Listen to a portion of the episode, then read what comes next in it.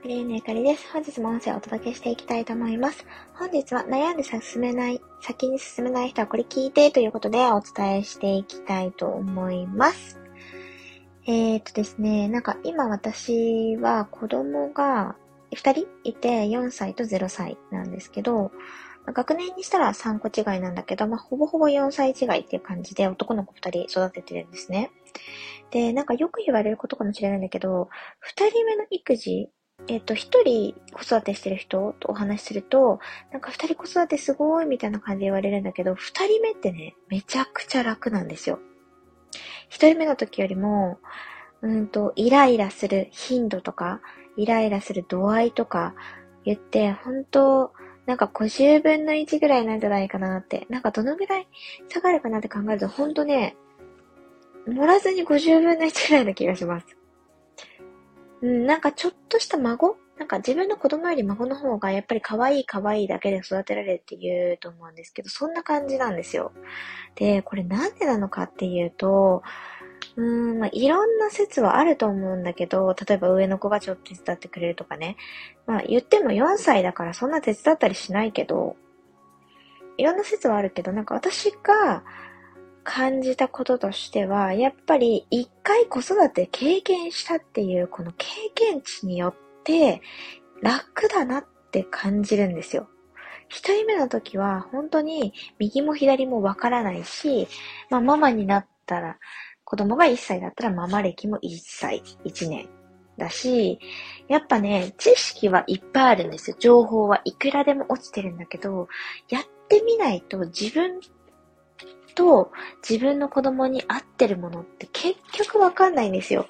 本当にね、例えば、うんと、なんだろうな、おむつの種類とかいろいろあるんだけど、メーカーとかも、それもなんか合ってる。これはおむつ、かぶれやすい、かぶれにくいとかも、ぶっちゃけそれって、その子の肌の、なんていうのかな、質とか、その時の、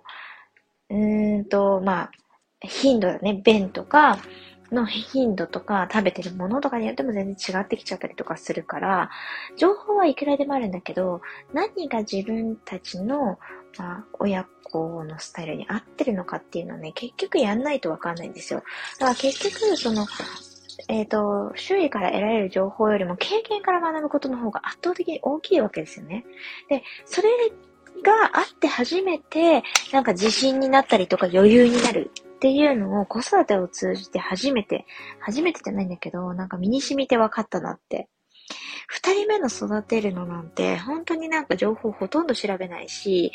なんかめちゃくちゃ覚えてるとかじゃないんですよね。離乳食のあげ方とかも忘れちゃってたし、どういう風に進めるんだっけとかも忘れちゃってたんだけど、一人目経験してるとね、結構ね、適当でいいや、みたいな感じになったり、まあこれぐらいでも大丈夫だよねっていう感じになったり、あと例えば一人目の時は、泣いてると、え、どうしたんだろうどうしたんだろうって言って、泣いている理由とかをもうめちゃくちゃ調べまくって、もう本当にスマホで調べる。困ったらすぐ調べる。で、調べても調べてもピンとくる答えがない。で、なんていうのかな、Google でこう調べたときに、1ページ目、2ページ目、3ページ目みたいな検索画面をなん、なんかもう全部読み切ったんじゃないか。でもなんかピンとくる答えがないみたいなのを繰り返してたんですよ。でも、二人目の時は、例えばちょっと泣いちゃってたとしても、あ、泣いてるかわいいみたいなぐらいで終わり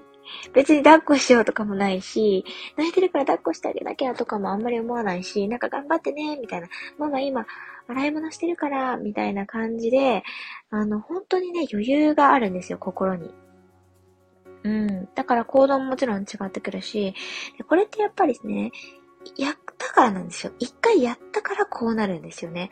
だから、なんか、子育てを通じてこれをうん、この経験からすごい思ったのが、悩んでいても無駄だなって思ったんですよね。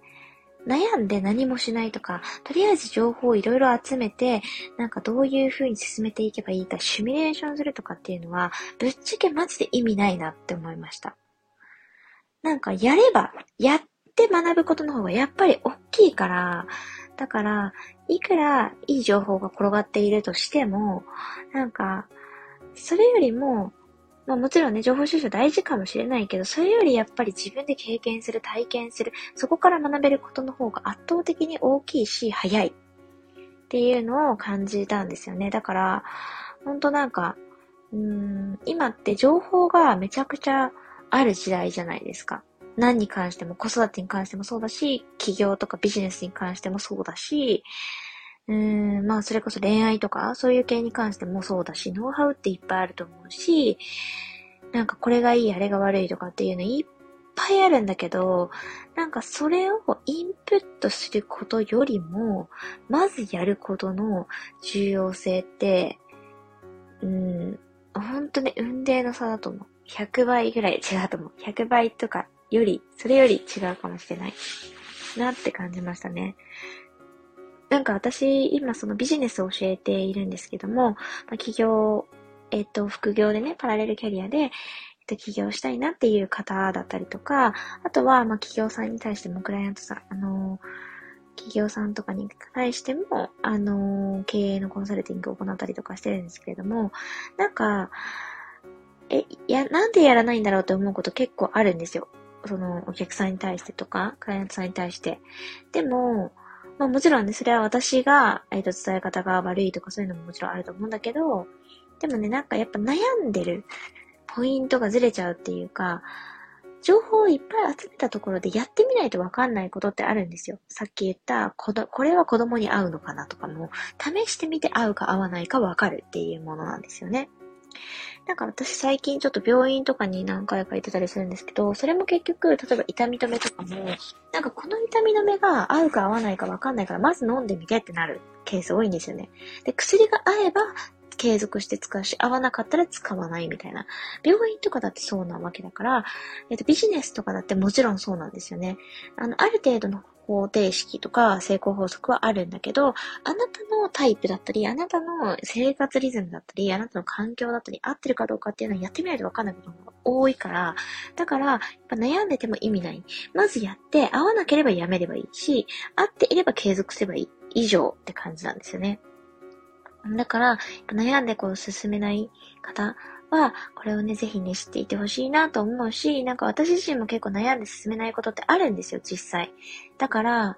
うーん、なんか、このことを思い出して、悩んでてもマジ意味ないなっていうことを思い出して、もっとどんどん前に進んでいきたいなと思いました。ということで、今日はこの辺で終わりにしたいと思います。今日も聞いてくださってありがとうございました。バイバーイ。